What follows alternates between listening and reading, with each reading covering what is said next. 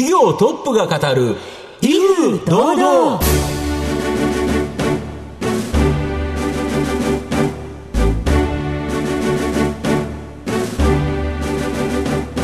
毎度相場の福の神こと藤本信之です。アシスタントの飯村美希です。この番組は巷で話題の気になる企業トップをお招きして番組の指揮者的役割である財産ネット企業調査部長藤本信之さんが独特のタクトさばきでゲストの人となりを楽しく奏でて紹介していくという企業情報番組です。ということで今日もよろしくお願いします。よろしくお願いしますまあなんか年末押し詰まってきて、はいあと1か月でクリスマス。早い。恐ろしえ？クリスマスなんか楽しい予定ないですか？いいや仕事が入ればいいなって今からずっと思ってますよ。頑張りましょう。辛いオープニング。はい、えーこんな感じでお届けしていきますので番組最後までどうぞ皆さんお付き合いください。この番組は情報システムの課題をサブスクリプションサービスで解決するパシフィックネットの提供財産ネットの制作協力でお送りします企業トップが語る威風堂々それでは本日のゲストをご紹介します。証券コード9072東証一部上場日本ホールディングス株式会社代表取締役社長黒岩正勝さんです。黒岩さんよろしくお願いします。黒岩です。よろしくお願いします。お願いしますえー日本ホールディングス株式会社は、東京都中央区明石町のセールカ国際病院近くに本社がある、梱包、運送、倉庫を一気通貫で提供する総合物流会社です。特に製造業の物流に強みを持ち、乗用車の完成車の輸送ではトップ企業です。えーそれでは黒岩さんの方からも簡単に御社のことを教えてください。えー物流サービスを通じて、国家社会、地域社会に貢献するということを目指している会社であります。ありがとうございます。もう企業の話じっくり、えー伺っていきたいんですが、あまず黒岩さんについていろいろ伺っていきたいと思います。えー黒岩さんは大学を卒業後すぐに現在の会社へご就職されたそうですが、えーそこに一体どのような思いがあったかなど、えー迫っていきたいなというふうに思います。えーそれではご質問にお答えください。生年月日はいつでしょう？えー1951年2月2日生まれです。はい。おいくつですか、えー68歳です。はい。ご出身は？えー生まれたのはですね、はいえー茨城県の古河市です。お、そうでしたか。はいえーどんなようなお子さんでしたか？いや、普通の子ですね。まあ、ただ毎日、えー外で遊んでるだけですね。走り回ってまはい。はい。東京へはいついらっしゃったんですか、えー10歳の時に、あの、親の都合で東京に、えー引っ越してきました。はい。お父様は、えっ、と、創業者でいらっしゃるということですよね。はいはい。では、学生時代についてなんですが、一番打ち込んだことや楽しんでいたことなどってございましたか？まあ旅行は好きだったんで、よく友達と休みのために旅行してましたね。学生っていうとあんまり遠出ができるイメージないんですが、どういうところ行かれましたか、まあ夏休みは北海道1ヶ月とか。ええはいえ ?1 ヶ月何されるんですか？えいやもうブラブラ、ただもう景色を見て、ええまあ回るだけですね。あ、素敵ですね。素敵ですよね。何かこう、レジャーっていう感じ？いやもう予定定は決めないで、泊まるとこも決めない。出発と、えー帰りだけ決めて、もう手段は、だから途中下車か、もう好きなだけ、えーブラブラするだけですね。それもだけどいいですよね。今なかなかできないですもんね。いや、あの、今でも仕事、仕事そんなやるもんですけどね。まあ、ある程度決めますけども、決めた通り必ずいかないので、変化対応と。はい要は臨機応変にということですね。すごい、じゃあもう10代の旅から培われてるわけですね、臨機応変いや、が。もともとあの、小さい時からそういうのが好きだったんで、ええ。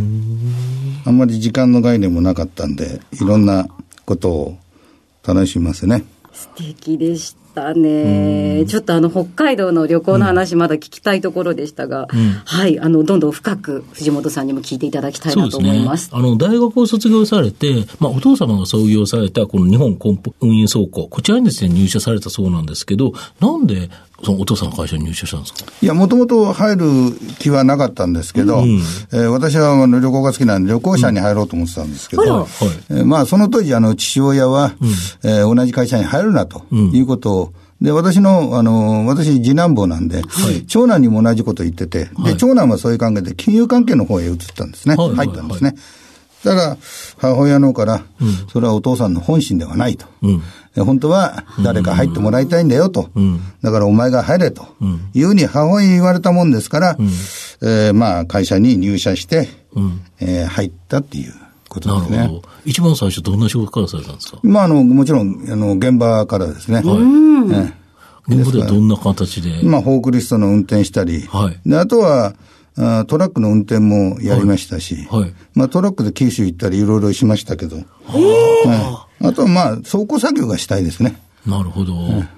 先ほどおっしゃられたお兄様は金融機関に行かれたっていうことだったんですけど、これお兄さんもご入社されるんですよね？ね、途中からですね、えー私が一生懸命やって、えー管理職になったら、途中から私どもの会社入ってきまして、で、社長はその海外展開など新規事業、これをかなり手掛けられたとか。それはあの、兄が途中入ってきて、常務で入ってきたもんですから、い。や、まあ、このまま二人いてもしょうがないなと。で、私当時、えー管理職になって、新しい事業だとか、そういうのをちょっと会社に提案して、えー国内で、事業所の、お立ち上げだとか、そういうことを何箇所かやってて、まあ、兄とラップしてもいかんなと。ですから、国内は、まあ、まあ、兄がいるんで、そう、海外、新しいところへどんどん、うん、自分は行こうと。もともと旅行好きですから、海外全然苦じゃないんで、そういう意味で、えー海外の立ち上げ、また立て直しだとか、そういうのをずっとやってました。で、私ども、あの、社名、あの、日本梱包運輸倉庫がはい。母体の会社なんで、はい。えーもともと梱包からスタートしてるんで、なるほど。で、その梱包ってのは輸出梱包もやってたんで、はいはいはい。輸出した梱包物が、えー現地に、まあ、海外行って、そこで買い込んだとか、そういう作業もあるので、もともと業務的には、まあ、あー海外にの業務っていうのはもともとやってたんで、多かったとはいいうことですか。はい、えー皆さんには、えー黒岩さんの人となりどのような感じに伝わりましたでしょうか。後半では黒岩さんが率いる企業についてじっくりと伺ってまいります。企業トップが語る威風堂々では後半です。藤本さんのタクトがどう冴え渡るのか、ゲストの黒岩さんとの共演をお楽しみください。社長、御社はですね、梱包運送倉庫というですね、物流に必要なことを国内、海外において一気通貫で提供できる。まあ、これが大きなポイントということなんですか？はい。これはあの、創業以来、はい。えー培った、ちょうど私ども、会社立ち上げて67年、はい。1953年からスタートしてるもんですから、はい。まあ、そういう意味で、えー梱包からスタートして、えー昔はあの、貨車で、まあ、駅出しっていうことで、えー会社に積むための梱包だったんですね。なるほど。木和梱包からスタートしてる会社で、ええ。で、それをまあリアカーで運んでたんですけど、それが応答三輪車に変わり、で、そして、えー保管するということで、季節商品だったもんですから、保管が発生して、そこで倉庫を始めたと。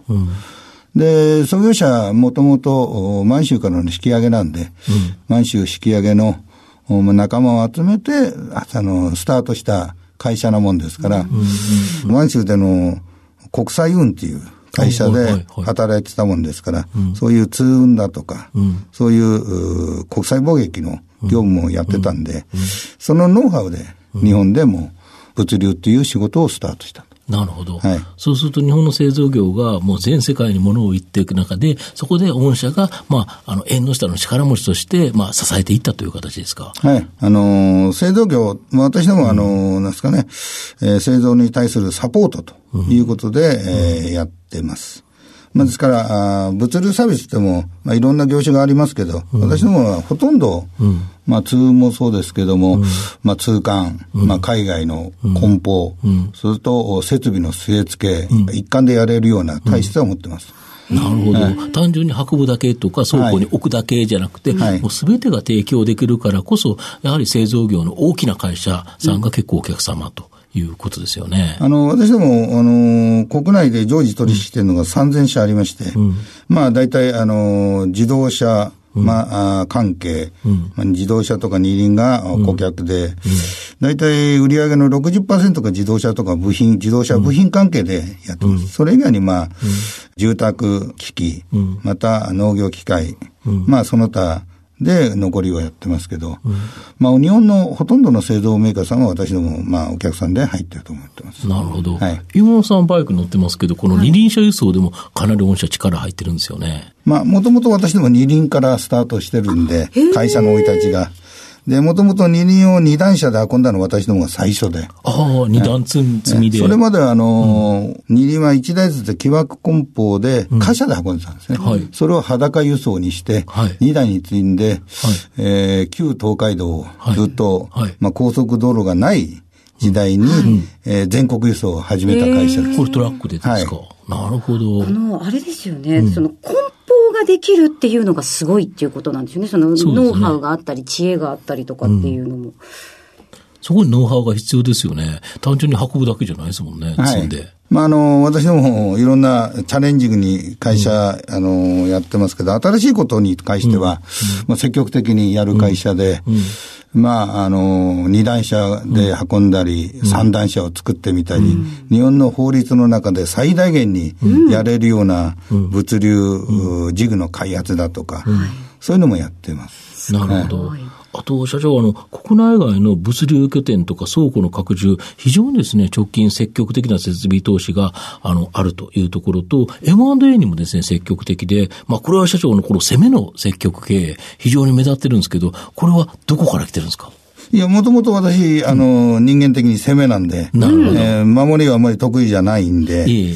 立て直しだとか、立ち上げ、立ち上げはもう全部攻めですけど、立て直しの時には守りもやんなきゃいけないんですけども、基本的に得意なのは攻めなんで、拡大均衡というのが私どもの会社の、おまあ、攻め方なんで、まあ、売上もそうですけど、それ以上に、えー私ども自前主義でやることによっての利益率が、やっぱり予想よりも多いというのを自負してまして、それをまた、投資の方へどんどん向けてますから、まあそういう意味では、あー昨年でも、あー設備投資はあー259億やってますし、はいもう今期もまあ9月までの上期でも131億、まあそういう意味では私どもの規模ではまあ精一杯やってるつもりであります。うん、なるほでど。物流ってのはもう動きますんで、ね国内だけで物が動いてるってのは絶対ありませんから、どんな企業でも必ず海外が絡んでますから、原材料だって日本で全部取れるものはありませんし、そうですね。消費も日本だけじゃ必ずないので、うん、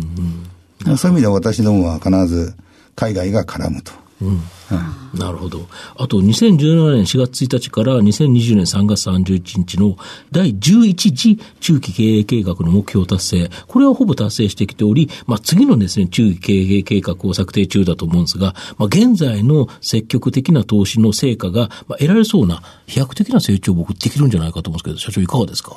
いや、あの、私ども、お事業計画3年で立ててますけど、実際は10年見て全部計画をしてまして、なるほど。えー私どものお会社も今67年目ですけど、先人たちがやってきた、この投資が自前主義で、私どもの設備で今生きてるわけで、で私どもが投資してるのが、まあ10年先、20年先に生きると。ですから、即効性のあるやつと、それと10年先を見据えた投資と、二つ同時にやってますので、即効性のあるやつは即効性でどんどん出てきますけど、10年先のやつはもう先行投資ですから、なるほど。それは後になって、まあ、花開くというふうには思っています。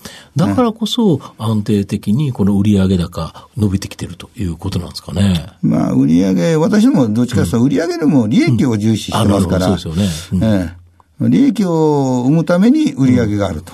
ですから、売上だけ求めるなら、もっと私ども行くんですよ。なるほど。だけど、それやると、うん、あの、限界が当然あるんで、まあ、着実にという意味で。儲かるようにと。はい。なるほど。私ども、あの、儲からないことやらないんで。なるほど。儲からないことやらないっていうのだけでもいいですよね、本当に。なぜかというと、お客さんにご迷惑かけるんで。ああ、なるほど。儲からないことやれば、必ずお客さんに迷惑かけます。どっか手抜かなきゃいけないし。最終的にやっぱお客様にご迷惑がかかって絶対かかりますね。きっちりとしたサービス、きっちりとしたものだから、きちっとした対価をいただいて、収益も得て、次の投資もしながらお客様に迷惑をかけない、きっちりとしたサービスができるということですか？で、私どもが計画して、計画と違って、やっぱり儲からなかったということがあったときは、もう正直にお客さんにお話をして、まあ、あの、料金を改定していただくか、それともやめるか、もう選択はそれしかないですね。なるほど。御社の今後の成長を引っ張るもの、改めて教えていただきたいんですが。もう皆さんが嫌がるやつとか、うん、そういうのをどんどんやっていけばいいと思いますね。なるほど。えー、嫌がるやつほど、もう絶対儲かるっていうか。なるほど。みんなが集中するものっていうのは、みんなが美味しいと思ってるから。いや、まあ、誰でもできるやつは私ども出てくるし、必要性がないんで。なるほど。だからそういう意味では私ども海外も、うん、えー、皆さんがやれるところはあんまり出ないんですよ。うん、みんながやりづらいところ。はい。うん。そういうところこそ逆に言えば、チャンスがあり、要は儲けの種が広が、まああるという感じですか。そうですね。なるほど。はい、ありがとうございました。さてですね、番組もそろそろ終盤でございます。最後に、あの、毎回いらしたゲストにお伺いしているものがございます。あなたの心に残る四字熟語、教えていただきたいんですか、えー、一生懸命ですね。うん、ああ、いいですね。うんこの一生懸命ってのは、うん、あの、一つのところで懸命にやるっていう意味で一生なんですけど。うん、一生懸命。で、私もこの会社だけなんですけど、うんいろんな、あそういう意味では二生懸命、三生懸命でもいいんですけど、うんうん、まあ決められたものをもう精一杯やると。うん、まあ全力投球ですね。なるほど。やっぱり全力投球してるからこそ、やはり企業経営が、まあ、うまくいってるということですかね。いや、またあれですよね。あの、急に北海道ポンって1ヶ月行って、こう、臨機応変に対応していく、うん、あの、フットワークの軽さもあり、あって、こう、新規事業も立ち上げられて、で、そこで一生懸命やってるんだっていうのが、すごくあの、このお話聞いた中で、一過性があってとても素敵でした。なるほど。はい、ありがとうございました。本日のゲストは、証券コード9072東証一部上場、日本ホールディングス株式会社代表取締役社長、黒岩正勝さんでした。黒岩さん、ありがとうございました。はい、どうもありがとうございました。どうもありがとうございました。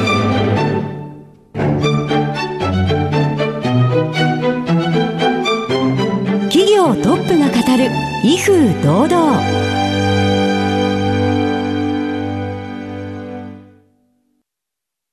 ？IT の活用と働き方改革導入は企業の生命線。東証2部証券コード3021パシフィックネットは IT 機器の調達、運用保守、クラウド活用まで情報システム部門をサブスクリプション型サービスでサポートし、企業の IT 戦略を応援する信頼のパートナーです。取引実績1万社を超える IT サービス企業。東証2部証券コード3021パシフィックネットにご注目ください。